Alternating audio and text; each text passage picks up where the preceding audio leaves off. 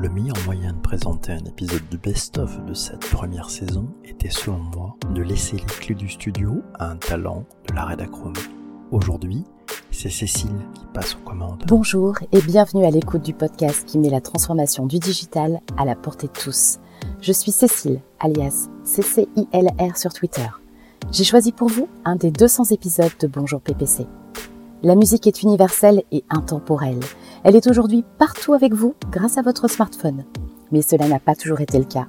Dans cet épisode, découvrez ou redécouvrez comment son industrie s'est ou a été transformée. Elle a en effet porté de nombreuses innovations comme le vinyle, le CD, le mini-disque. Ces acteurs traditionnels ont été disruptés par de nouveaux acteurs, dont les consommateurs avec le piratage. L'industrie musicale a innové, la technologie l'a transformée de gré ou de force. Je vous souhaite un bon moment en compagnie du chef d'orchestre PPC et de ses musiciens de la Redacroom. Montez le son.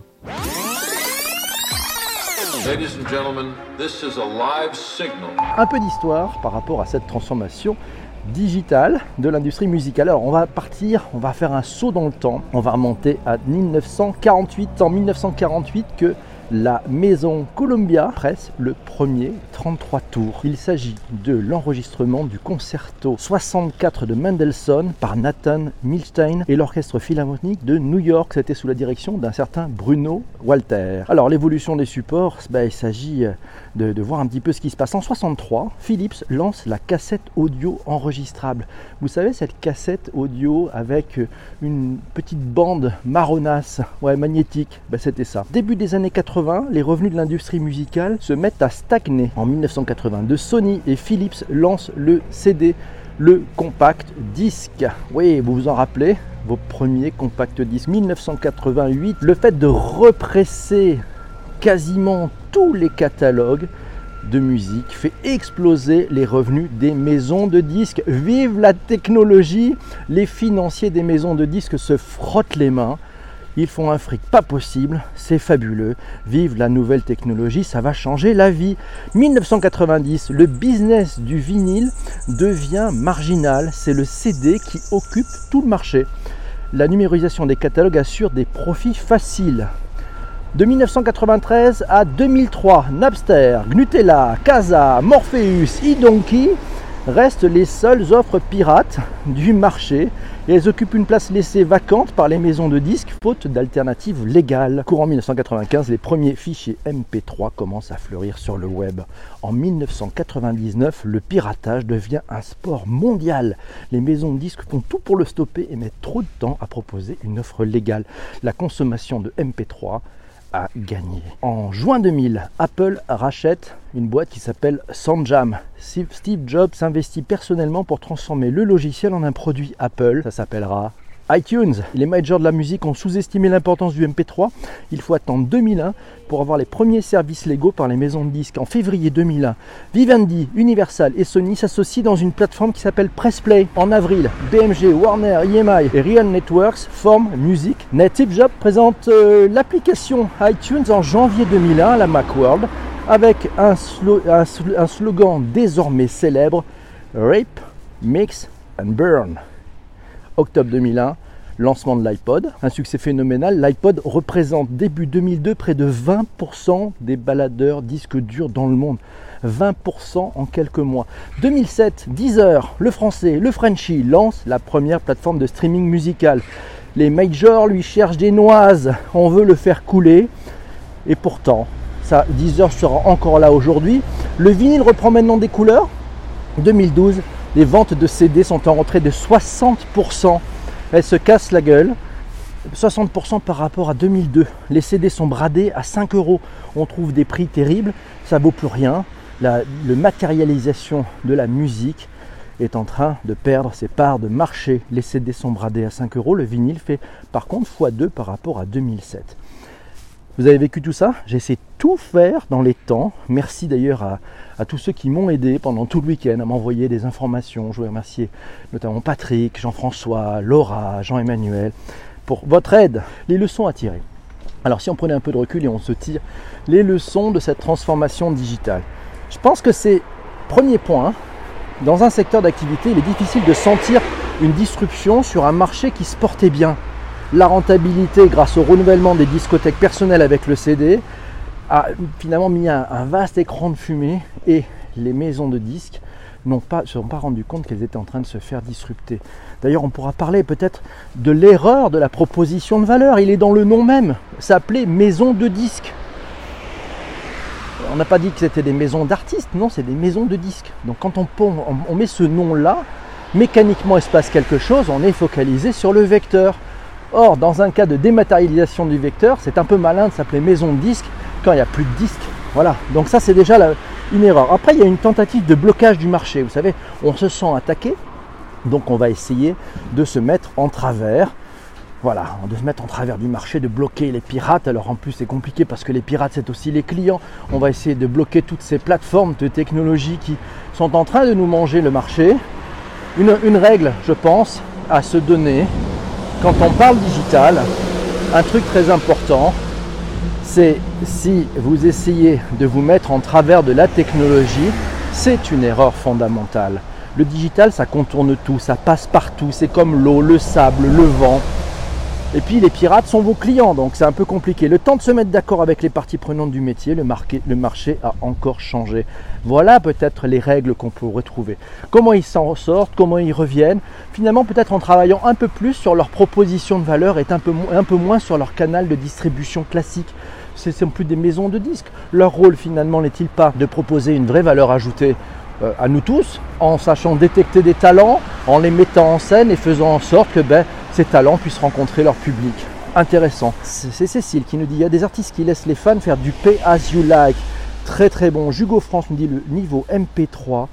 Le MP3 niveau qualité 128 kilobits, c'est vraiment très bas. Certains ont de la merde dans les oreilles. Oui, c'est pour ça qu'Apple avait sorti le format AAC, voilà, qui était bien compressé, mais avec une qualité qui était au-dessus. Convertisseur MP3, nous dit Patrick, MP3 YouTube Revolution. Et oui, Raphaël répond à Cécile en disant oui, Radiohead l'avait fait au milieu des années 2000 pour un album. Ouais. Mathieu nous dit les pirates ont poussé au changement de l'industrie de la musique, oui. Laura nous dit comme quand les opérateurs historiques protégeaient le cuivre, exactement. Chénard nous dit les pirates sont ceux qui dépensent le plus. Exactement, voilà. Merci à, à toi Raphaël d'avoir précisé à Cécile. C'était Radiohead, on va en parler encore. Alors, euh, Cécile me dit je vais juste vous parler de mon expérience. Je suis une grosse consommatrice de musique en format CD. Avant l'arrivée du digital, j'en avais des tonnes, un peu comme nous tous. J'écoutais beaucoup la radio pour découvrir et acheter après. Avec l'arrivée du digital, j'ai arrêté d'écouter les radios musicales pour aller sur le streaming et du coup, j'y ai perdu la fidélité à certains artistes pour être une zappeuse en permanence, en renouvellement de ce que j'écoute. Le digital côté artiste a sans doute permis l'émergence de beaucoup d'artistes qui n'auraient jamais pu le faire sans. Jean-François nous dit Est-ce que vous vous souvenez d'avoir créé sur des cassettes BASF 60 ou 90 minutes des enregistrements de vos vinyles préférés ou des chansons écoutées à la radio? Oh que oui, moi oui, je me souviens, enregistrer, on avait des enregistreurs, on appuyait sur record et play en même temps pour pouvoir enregistrer les sons autour de nous. Mathieu nous signale que la chanteuse Suzanne Vega et son titre Tom's Diner, c'est son deuxième album. Euh, c'est en quelque sorte à l'origine de la musique dématérialisée. Pourquoi? Alors est-ce que c'est une légende? Je ne sais pas. Euh, visiblement, c'est euh, Kersey Brandenburg, qui est le père du format MPEG Layer 3, plus connu sous le nom de MP3, qui a dit face à cette chanson a cappella, je savais qu'il serait presque impossible de compresser cette voix chaude a cappella. Et donc ça l'a amené à créer et à améliorer le format. Chénard, Chénard nous dit une anecdote sur le CD. À la base, le CD devait être 3% plus petit, mais ils se sont rendus compte qu'ils ne pouvaient pas stocker avec la dimension prévue l'intégrale de la 7e symphonie de Beethoven. Donc ils ont augmenté la taille. On parle un peu de chiffres clés, ça vous dit ou pas? Alors chiffres clés, on va prendre des chiffres clés qui nous proviennent du SNEP, le syndicat national de l'édition phonographique. Là encore, le phonogramme, c'est quand même curieux d'avoir un nom pareil. Certes, il y a de l'histoire, mais c'est plus le sujet. Quoi. Il y en a qui s'appellent des maisons de disques, le vecteur a disparu, et les autres s'appellent phonogramme. On est bien parti avec ça. Les ventes numériques dépassent maintenant les ventes physiques. Le numérique streaming et téléchargement, c'est la première source de revenus du marché. Il représente 62,7% du chiffre d'affaires total. Ouais, c'est 153 millions d'euros en hausse de 16,2%. Les ventes physiques, quant à elles, les ventes de CD de vinyle, sont en baisse de 12,8%. Depuis juin 2015, le nombre mensuel d'écoutes en streaming a été multiplié par 3,6. Autre chiffre, très belle journée, merci Cécile. L'IFPI a publié en octobre le panorama 2018 de la consommation de musique dans le monde. En moyenne, nous écoutons 17,8 heures de musique par semaine. Le streaming a gagné la partie. 86% d'entre nous écoutent de la musique grâce à un service de streaming à la demande. Et eh oui, et alors un phénomène assez intéressant, puisque cette étude est mondiale, je vous conseille d'aller la voir, c'est l'étude IFPI et vous la trouvez sur votre navigateur préféré, votre moteur de recherche préféré. Nous sommes attachés à la musique de notre pays. 69% des Français écoutent de la chanson française. 66% des Japonais écoutent de la J-pop. Et 55% des Brésiliens écoutent la musica popular brasileira, la musique populaire brésilienne. Près de la moitié du temps d'écoute de la musique à la demande est effectué, je vous le donne en mille, sur YouTube, le deuxième moteur de recherche au monde. Bien sûr, la violation, la violation des droits d'auteur et des droits voisins reste un problème majeur. Plus d'un tiers des consommateurs, 38% exactement, accèdent à la musique par des voies illicites notamment le stream ripping étant la pratique la plus répandue. 32% des consommateurs l'utilisent et 47% des 16-24 ans. Mais si plus personne ne veut payer, comment allons-nous faire pour rémunérer les artistes? Peut-être de, pair à pair, peut-être en direct, mais il va falloir les aider à se faire connaître parce que c'est quand même assez compliqué. On continue. Alors, c'est euh, notre ami, alors je vais regarder son profil parce que c'est Yann, Yann Jaillet. Jean Jailly nous dit il est probable que la consommation musicale est plus importante depuis son appropriation par la tech. C'est bien possible. Bass Monkey nous dit les vinyles repartent en force. Sony relance la production. Le CD va disparaître. Oui, c'est pas faux. Alors, euh, ça vous dit de voir à peu près la répartition. Alors, Big Data, tiens, on va parler de Big Data. On va parler de la SACEM. La SACEM a traité en 2017 plus de 1000 milliards de données d'utilisation de musique en ligne. Et ça, ils traitent cette donnée afin de répartir individuellement les droits aux créateurs. Les droits d'auteur, un record, 9,6 milliards de dollars de collecte dans le monde en 2017.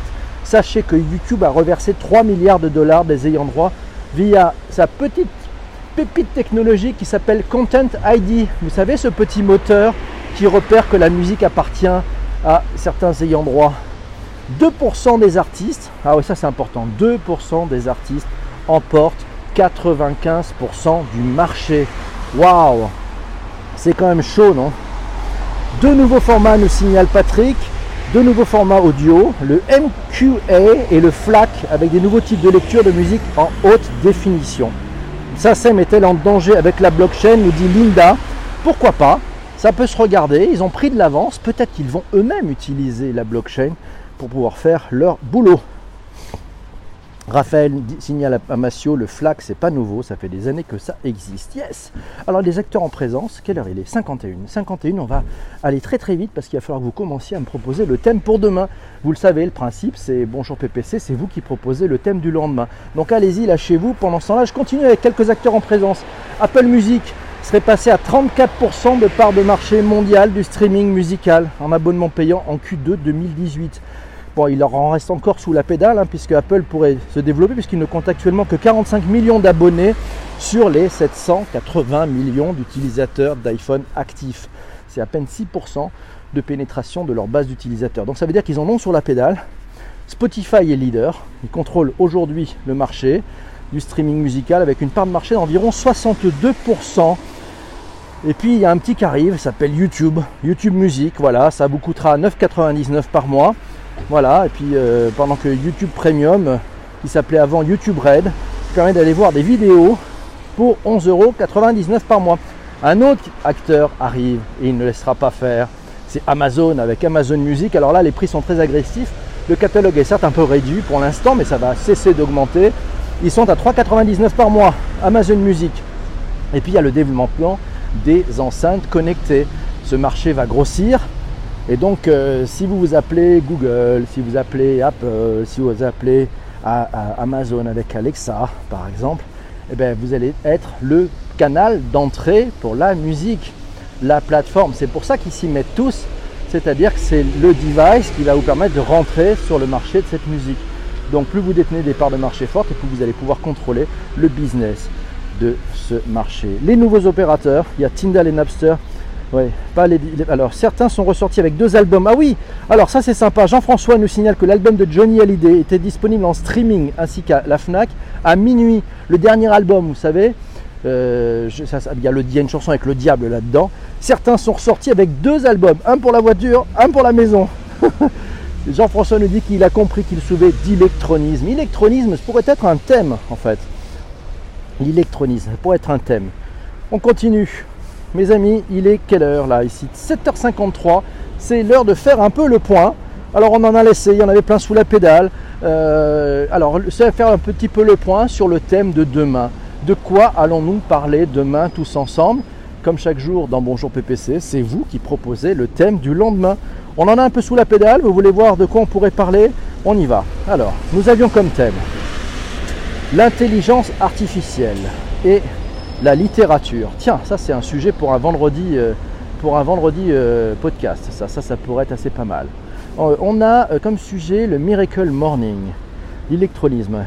on a la méthode Scrum. Ah ouais, la méthode Scrum, l'agilité. Si ça vous branche de parler d'agilité de, et de, de, méthode Scrum, de méthode agile. Le design thinking appliqué en entreprise. On a parlé de design thinking la semaine dernière, mais il y avait un thème durant notre échange, durant notre discussion, qui était et, et si, et si, et si? On parlait du design thinking appliqué à l'entreprise. Alors, on continue. Il y avait la télémédecine. Ah ouais, un petit sujet sympathique sur la télémédecine. On voit bien euh, notre sujet. Euh, ce que Twitter nous a apporté. Ce que Twitter nous a apporté. Euh, Bass Monkey nous dit l'intelligence artificielle et la littérature. C'est pas mal ça. Euh, ça peut faire un bon thème aussi. Alors maintenant, c'est vous qui votez. On continue. Je regarde un petit peu ce que j'ai dans la mallette. Il y a la data, bien sûr, peut être un peu trop large d'ailleurs. On avait plein de sujets.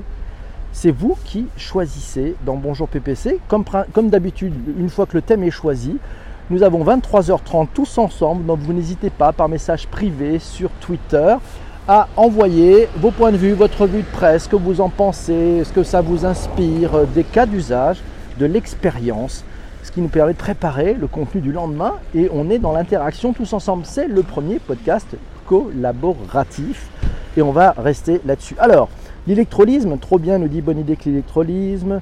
La facture numérique, électronisme, électronisme, électronisme. Ah, c'est pas mal. Ouais, je crois que Jean-François a remporté le morceau. Qu'est-ce que vous en pensez? Vous On vote pour le thème de Jean-François. C'est parti. Vous êtes OK pour ça? La fracture numérique? Ouais, c'est pas mal la fracture numérique. AI littérature, nous dit Linda.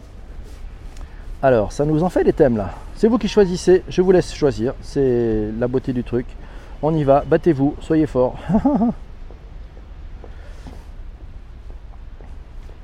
Vendu pourquoi Vendu pourquoi Vendu pour l'électrolysme Ça vous va?